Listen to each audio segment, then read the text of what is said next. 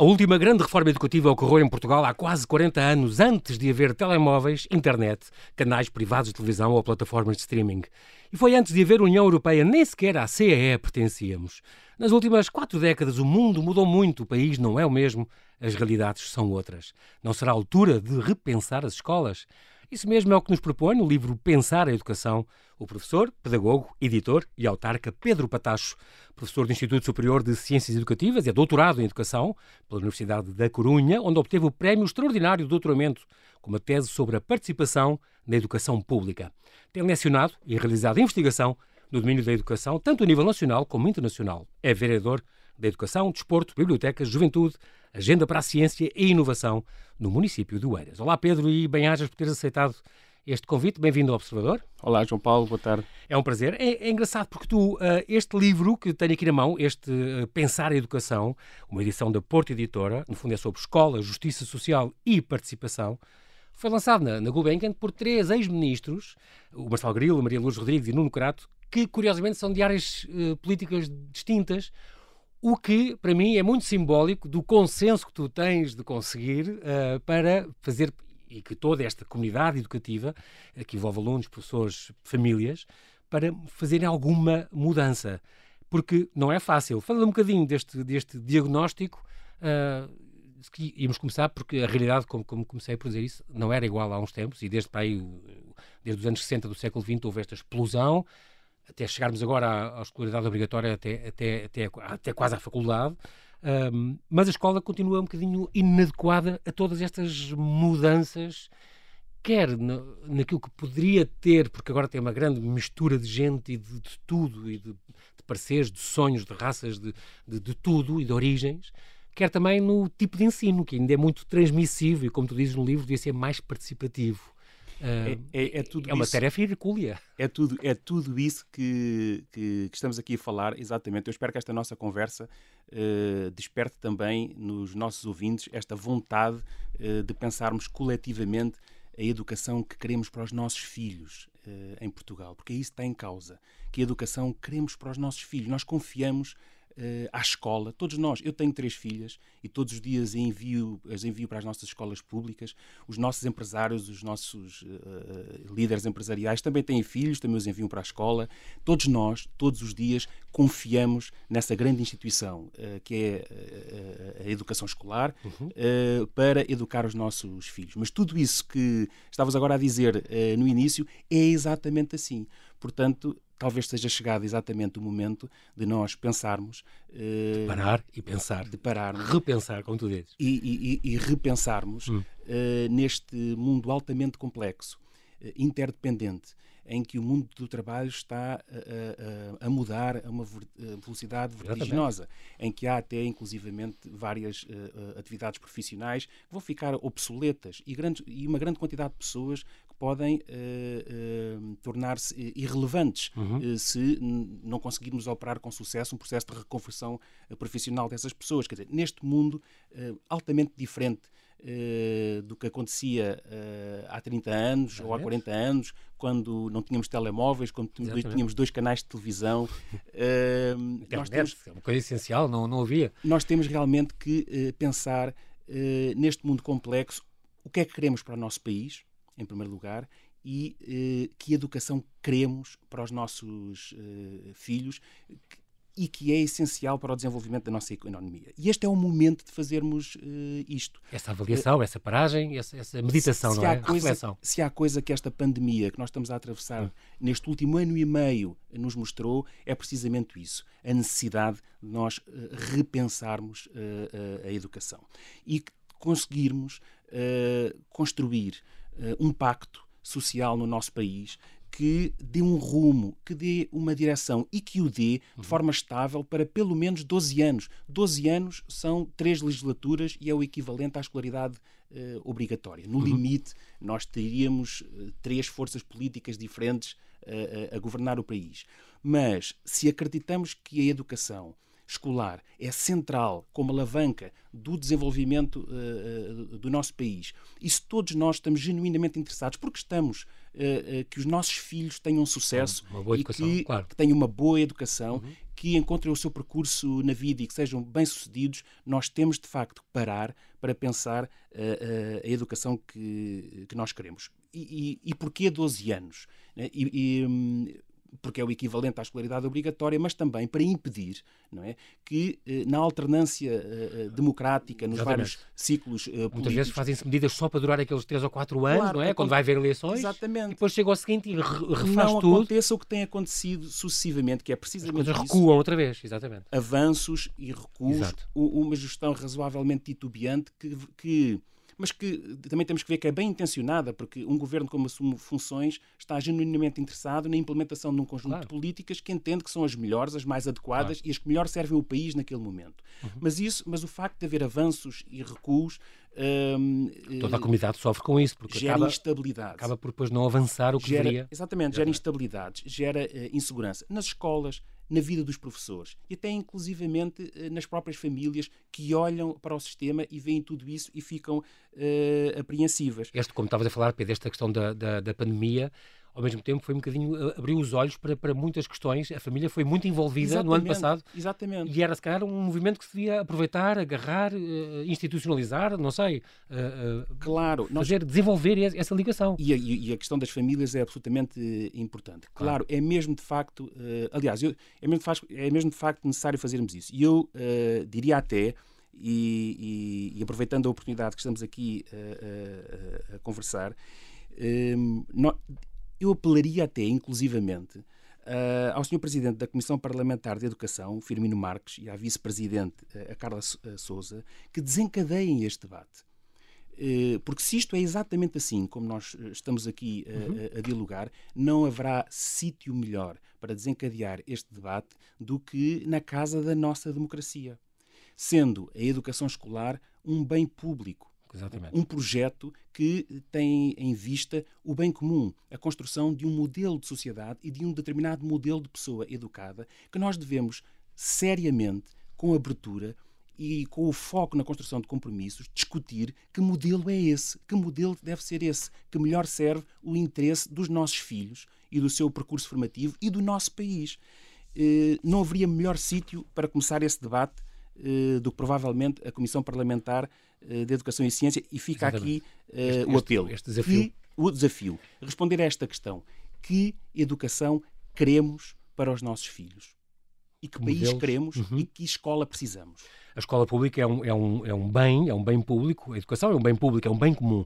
A escola pública, tu, tu, tu defendes eh, sempre, é, é, uma das últimas reservas que podem, que podem fazer funcionar esta balança para um equilíbrio social. É, é o tal elevador que é muito importante Exatamente, e que já toda a gente tem acesso. Claro, porque nós uh, uh, fizemos um percurso notabilíssimo e devemos estar orgulhosos As últimas décadas, é na nossa democracia. Nós uhum. conseguimos universalizar o acesso à educação escolar Uh, estão lá todos, é hoje, mais ou menos frágeis economicamente, culturalmente uh, diversos, diversos, estão lá todos. Isso traz desafios, mas também traz oportunidades incríveis, não é? Isso é uma imensa oportunidade para este projeto. Toda essa diversidade, aprender a, a, a respeitar-se, a trabalhar uh, junta, a partilhar projetos, ambições, uhum. sonhos, desafios e a viverem juntos porque afinal é isso que nós temos que fazer claro. uh, uh, na nossa sociedade, na nossa vida, vida cotidiana. Exatamente. E é esse o projeto de educação da cidadania uhum. uh, que a escola deve perseguir. É engraçado porque é uma das coisas que tu também apontas no livro, Pedro, é a questão da.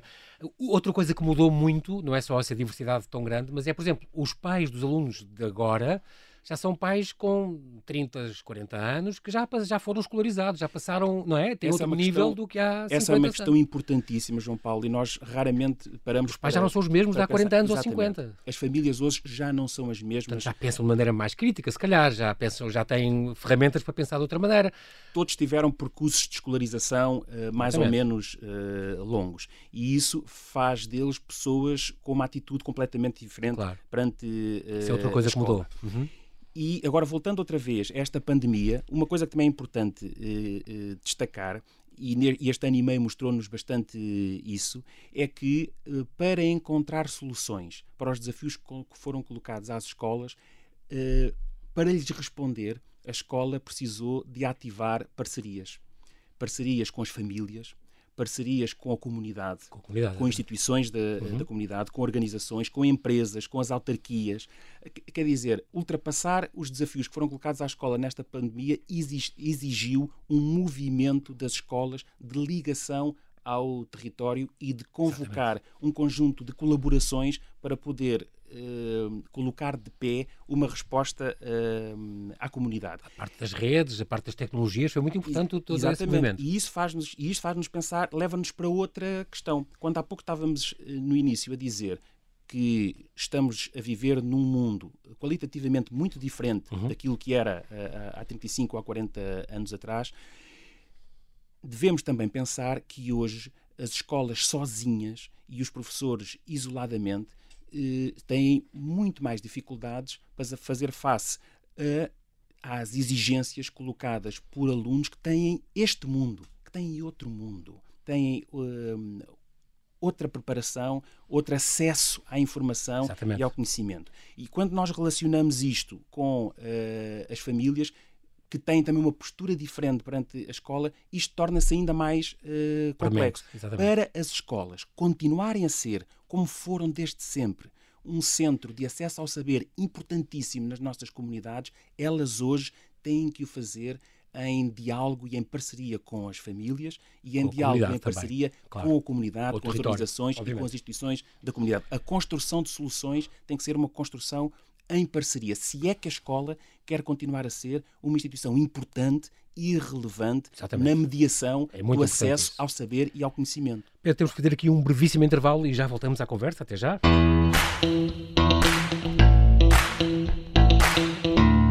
Estamos a conversar com Pedro Patacho, professor, pedagogo, editor e autarca, que escreveu Pensar a Educação, onde faz um diagnóstico e aponta caminhos para melhorar e atualizar as escolas. É um adjornamento que é bem, bem necessário.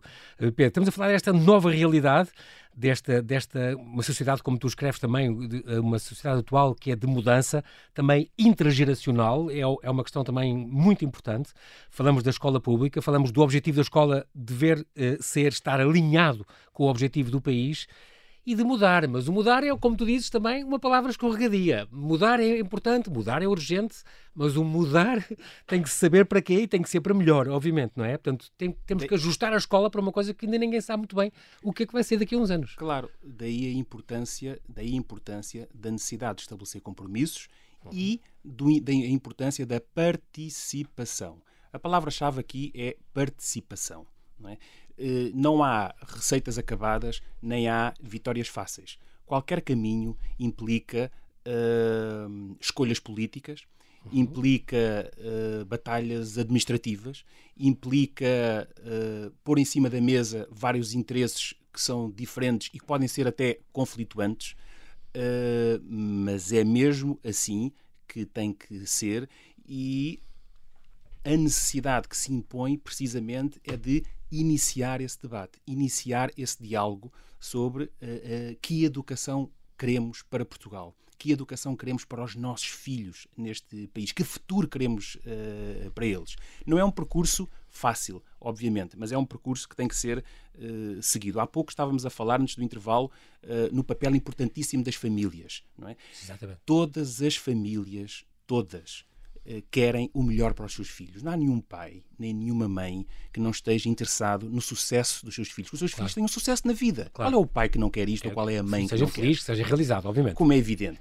E confiam na escola confiam na escola para ajudar a construir esse futuro de sucesso uh, para os seus filhos. Uhum. Agora, essas famílias têm características muito uh, diferentes e isso também origina predisposições de, de, agir e de se relacionar com a escola muito diferentes. E há alguns nem sequer lá põem os pés. E não põem, não é porque não queiram saber muitas vezes ou porque uh, sejam desinteressados. Às vezes a vida deles não dá para, para há inúmeras, agendas. E... Há inúmeras razões. O que é importante termos a noção é que eh, todas as famílias têm algo de valioso que os pode tornar uh, aliados importantíssimos dos professores e das escolas na educação dos filhos. O que é necessário é abrir espaços de participação, uhum. espaços de diálogo, para se poder uh, discutir e para se poder co-construir caminhos uh, coletivamente assumidos. E isto tanto vale ao nível da escola, como vale ao nível mais macro do país. E, e, e, por isso, e pensando sempre na educação, como um projeto da comunidade, uma responsabilidade de todos, em que envolver os, as empresas, as escolas, envolver, exatamente. Claro, em que as escolas e os professores, é verdade, têm um papel de liderança, estruturalmente mais forte nesta relação com a comunidade, claro, têm um papel claro. de liderança, mas que, mas em que as famílias Envolve têm que ter um papel uh, importantíssimo. E isso hoje já estudado, está estudado até há bastante tempo, uh, uh, sobre os modos produtivos e positivos como as famílias se podem envolver e participar democraticamente com os professores e com as escolas na construção do percurso escolar dos seus filhos. Participar em contexto escolar propriamente dito ou envolverem-se em casa num conjunto de, de, de, coisas que podem fazer em colaboração com os professores. Isto Agora, a escola, é necessário... a escola também não pode ser apenas dos professores, têm que funcionar alinhadas com as famílias, com a comunidade. Mas eu tenho uma vaga ideia, que, e acho que também no, livro falas isso, Pedro, os professores não foram preparados para lidar com as famílias e com o território, e acho que continuam a não estar muito preparados. Se eu agora acho que aquele manual para, para, mais para os educadores do, do pré-escolar, mas tem de começar por algum lado. Isso não foi um mau gesto, foi, um, foi se calhar um bom princípio. Claro. Mas há realmente a necessidade de uh, conseguir uh, uh, articular e conseguir que, que eles estejam preparados esse também é um para ligar aspecto, com. Naturalmente, esse também é um aspecto muito importante, porque tradicionalmente os professores não foram preparados para isso. E há razões históricas para não terem sido, porque quando na época de ouro de educação escolar. Nós fizemos este movimento, como muitos países também fizeram, de universalização do uhum. acesso à educação escolar. Nós vivíamos num tempo em que do, a escolarização da população é, era genericamente baixa Sim. e a escola estava incumbida de uma missão de escolarizar a, a, a, população. Os professores tinham um prestígio enormíssimo né? e, as, e, de uma maneira geral, as famílias confiavam na escola. Quando nós passamos para um momento em que a escolarização da população, de uma certa, de, de uma certa forma, elevou-se uhum. uh, consideravelmente e que as fontes e os recursos de acesso à informação e de acesso ao, ao conhecimento multiplicaram-se enormemente para além daquilo que se encontra da escola e uhum. democratizaram-se claro. as fontes e os, e os, recursos para acesso uh, à informação. Quer dizer, acontece aqui um, um, um processo de relativização do papel uh, da escola. Mas isso não retira mérito nem valor à escola enquanto instituição e aos professores enquanto profissionais. Uhum. Por isso é que, neste contexto, a questão da relação e a questão da participação é uh, absolutamente, é absolutamente central. Exatamente. Agora, é justo nós uh, dizermos o seguinte, uh, que também aí este debate é urgente. Porquê? Porque nós estamos a perder uma oportunidade histórica. Nós temos bons professores nas nossas escolas eh, temos professores, eh, eh, uma classe muito envelhecida, é verdade, mas essa classe envelhecida não tem só idade, também tem experiência. Uhum. Tem um capital de experiência enormíssimo, é um acumulado ao longo Exatamente. de décadas. Atravessaram muitos governos, muitos ministros de educação, muitos avanços e muitos recuos, Exatamente. e tiveram que, com muito esforço, muitas vezes sem a formação adequada e quase sempre sem os recursos necessários, tiveram que se adaptar. Tu dizes muito cá, muitos desses professores são muitas vezes os heróis do cotidianos e, e, anónimos, não é? Exatamente, tiveram, tiveram que se, se adaptar. E nós hoje, eh, é verdade que os professores não foram historicamente preparados uhum. para operar essa relação participativa com o território e com as famílias na construção do cotidiano uh, escolar, é uhum. é verdade, uhum. E, mas nós temos que hoje pensar muito seriamente na formação dos novos professores que queremos para fazer isso. Mas esses novos professores seria um desperdício enorme chegarem eh, à escola sem ter o benefício de encontrarem uma classe docente mais experiente que está disponível para os receber e, para os acolher, e para os acolher e passar e essa para, experiência e, e para os apoiar. Exatamente. Se é verdade que nós precisamos dos movers e shakers Exatamente. que abanem o cotidiano As escolar, inspirem, tragam inovação e tragam novos modos de olhar e novos modos de fazer, também é verdade que precisamos que lá exista a, a voz e o olhar esse, da experiência. Esses fundamentos, não é? Desse capital de experiência Essa fundação, que os professores experientes têm. E nós podemos estar a perder uma oportunidade de ouro de fazer isso ao estar, por um lado, Uh, só a segregar, a separar, só a, por um lado, a deixar sair do sistema os professores mais velhos uhum. e mais experientes e a não investir o que, teríamos, o que temos que investir, e que é já urgente fazê-lo, na formação de novos professores. O país tem que ter uma estratégia de médio e longo prazo para a valorização dos professores, os, os, os, mais experientes, os mais velhos, os que já estão, e os uhum. novos que estão a se que ser preparados para entrar, Exatamente. valorização desses, desses profissionais e para a sua formação. Nós precisamos ter uma formação muito, muito, muito exigente para Pedro, uh, os professores. Diz-me só uma coisa, a questão de, de, para este debate sobre a nova educação e o que se pretende, um, também não, uma coisa que devia ser pensada também não é a análise de casos de sucesso, estou a pensar em Singapura, Estou a pensar em Montessori, método Montessori, estou a pensar na Academia Khan, estou a pensar na Finlândia, que é um país onde as, as horas de aulas foram reduzidas muito, onde os professores ganham bem, onde, onde não há trabalhos para casa, onde se focam na colaboração e não na competição, os alunos. São casos de sucesso a, a esse nível. Esses casos que correm bem, não deviam também estar a ser traduzidos para a equação e alguém analisá-los e, sei lá, dar seminários ou, ou, ou passar estes conhecimentos e estas, estas eu, boas práticas? É, João Paulo, eh, toda a razão, mas eu volto a bater na mesma tecla, que hum. é a tecla da participação, do diálogo e da construção de um projeto. Eh, e porquê? Aquilo que acabaste de dizer é uhum. conhecido é conhecido da academia, é conhecido das escolas de formação de professores, está por aí publicado em montes de sítios e facilmente acessível. Muitos professores que estão nas escolas e que se preocupam em, em, em ler e, e, em analisar literatura sobre a sua profissão também conhecem uh, uh, muitos Sim, mas não, exemplos. não podem dar matérias com base nisso, percebes? E, não, depois não está portanto, no currículo do, é, dos cursos. Sim, portanto a questão, a questão não é uh, uh, das ideias, de, de, haver ou não haver boas ideias elas existem e também uhum. existem excelentes exemplos e nós sabemos onde é que eles estão. Uh, portanto, o problema não é esse. Agora, eu volto a insistir na tecla da participação. Exato. Nós estamos em Portugal. Estamos em Portugal em 2021.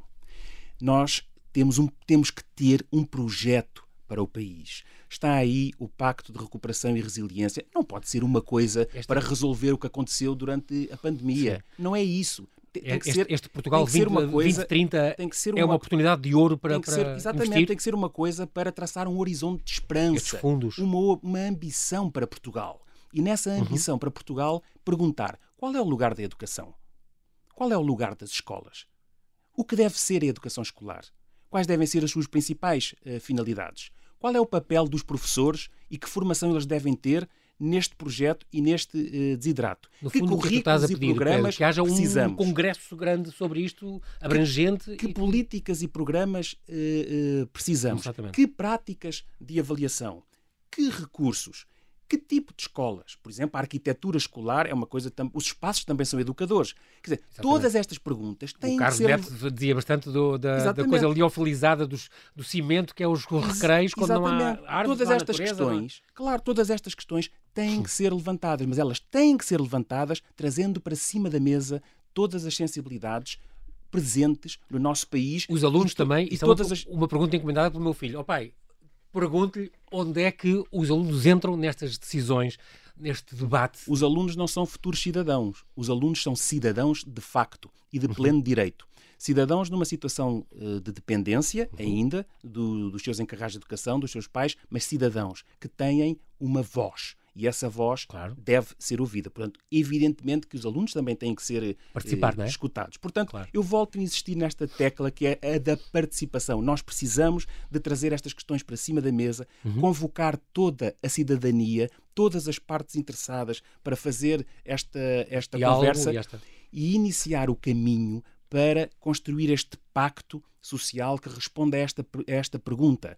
O que queremos para Portugal e que educação escolar queremos para os nossos filhos, qual é o papel da escola nesta educação. E esta... eu volto a dizer que talvez o melhor caminho, o melhor sítio para começar esta conversa é a própria Comissão eh, Parlamentar, de... de, Educação. E eu apelo ao Presidente e, ao vice, e, à, e à Vice-Presidente eh, que iniciem para, este debate. Para promoverem este, este debate. Não há melhor sítio para começar este da, da pandemia, Pedro, também, uh, que trouxe muitas tecnologias, uh, revelou também bastantes falhas nos equipamentos, nas redes, algumas assimetrias sociais.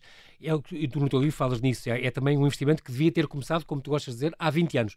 Já devia ter começado há muito tempo. é tardio, mas finalmente se fala e, e, e finalmente uh, está a acontecer. Já, uh, não, também é uma oportunidade que não se pode perder. Há muitos, já tive entrevistados que diziam é uma pena se isto se deixar morrer agora, volta tudo à normalidade e acabam as aulas online. Acabam, tudo isso é muito importante continuar a existir e desenvolver-se. E dar uma aula online não é só pôr uma câmara e fazer exatamente o que a gente faz à frente, de, uma, à frente de alunos. Portanto, há recursos, há métodos, portanto, ensiná-los também nisso tiveste agora uma, uma frase que é exatamente isso. Não, nós não podemos permitir que agora uh, isto tudo volte à normalidade, exatamente. porque se há coisa que esta pandemia nos mostrou é a urgência Exato. de termos este debate. E com os fundos que aí vêm, nós podemos não ter outra oportunidade. A oportunidade é agora. agora. E é agora que temos que fazer este movimento. Sobre, as, sobre essa questão das tecnologias, uh, é muito interessante essa, essa questão. De facto, Uh, se revelou, não é? Perdemos já há muito tempo, quer dizer, uh, há, há, muito material publicado e muitos estudos já feitos sobre isso, sobre como as tecnologias de informação e comunicação se, se tornaram não é? desde os anos 80, 90, foram se tornando progressivamente e hoje são as bases materiais do desenvolvimento da nossa uh, economia e uh, influenciaram todas as dimensões da vida humana e todas as dimensões claro. das sociedades humanas. É impensável hoje nós termos, continuarmos a ter contextos educativos em que a aprendizagem não é mediada pela, pela tecnologia. Nós temos Exatamente. que ter as, as tecnologias e a internet nas escolas enquanto recurso educativo, da mesma maneira como temos livros, como temos claro, jogos, manuais, materiais manipuláveis, exatamente. manuais, eh, etc. Agora, eh, as tecnologias não são panaceia para resolver os problemas de educação, nem são resposta eh, para coisa nenhuma, portanto tínhamos que perguntar qual foi a pergunta para a tecnologia ser a resposta, não é?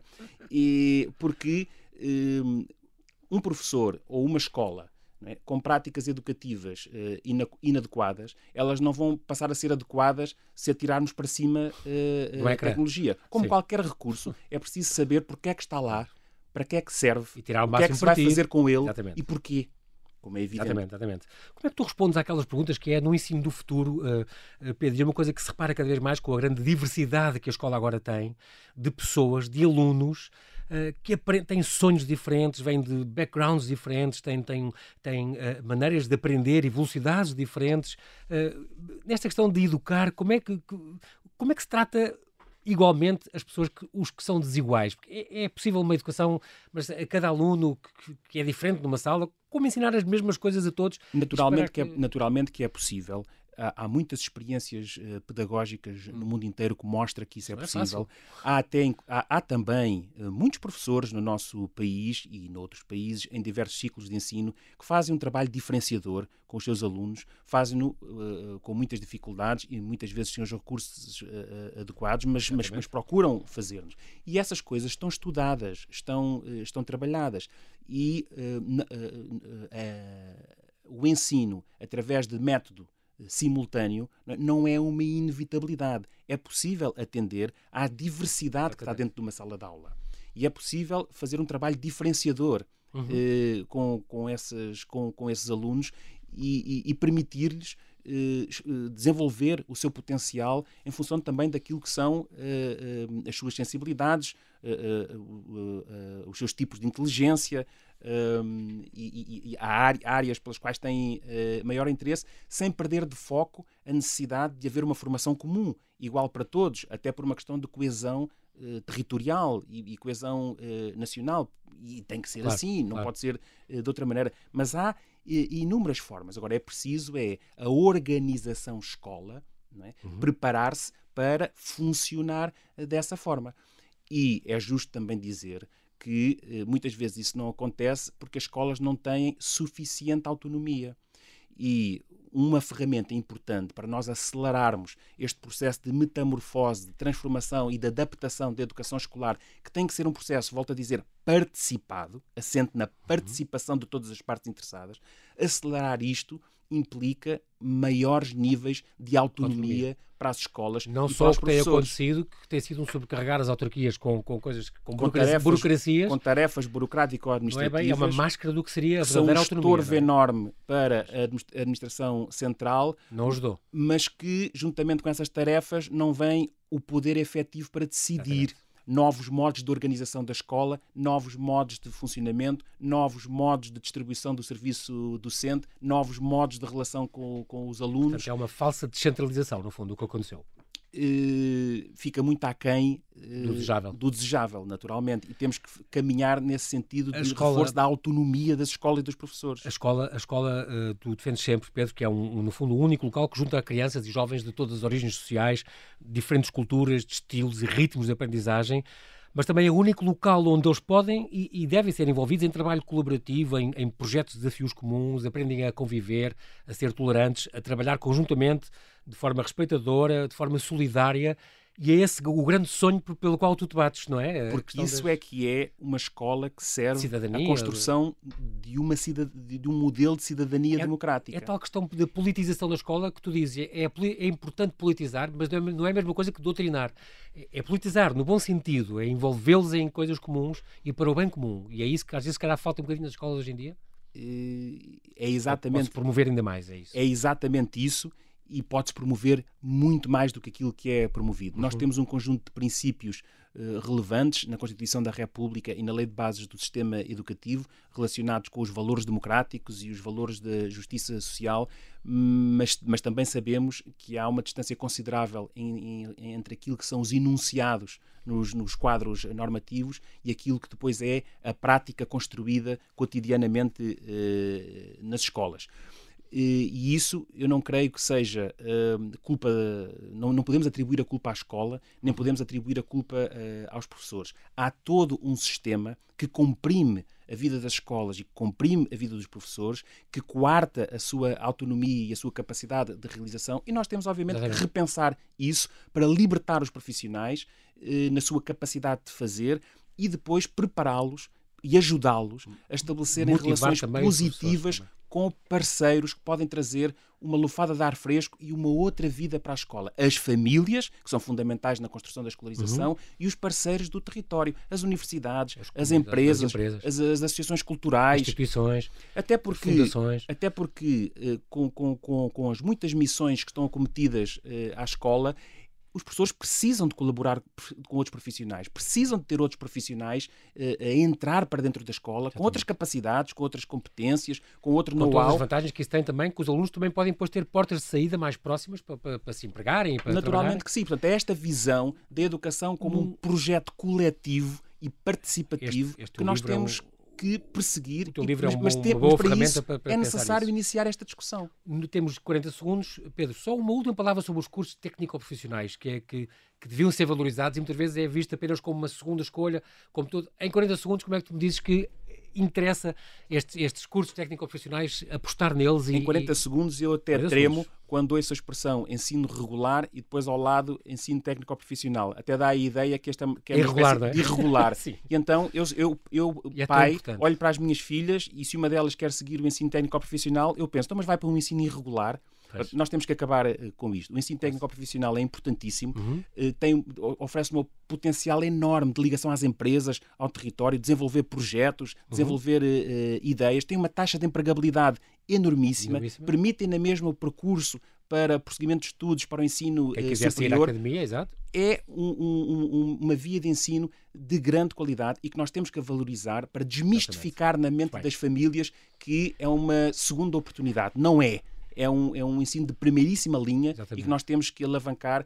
e, eh, e desenvolver. Valorizá-la o mais possível. Muito bem, Pedro, nós não temos tempo para mais, infelizmente. Resta-me agradecer-te. Pedro Patacho, bem-ajas pela tua disponibilidade em falar do Observador. Oxalá este livro, Pensar a Educação, possa ser um alerta válido, uma ferramenta para, para esta reflexão que urge e reconversão bem necessária das nossas escolas e assim toda a comunidade educativa se envolva nesta atualização bem necessária deste importante recurso para o nosso futuro, que é a educação. Muito obrigado, Pedro. Boa noite. Obrigado. Boa noite.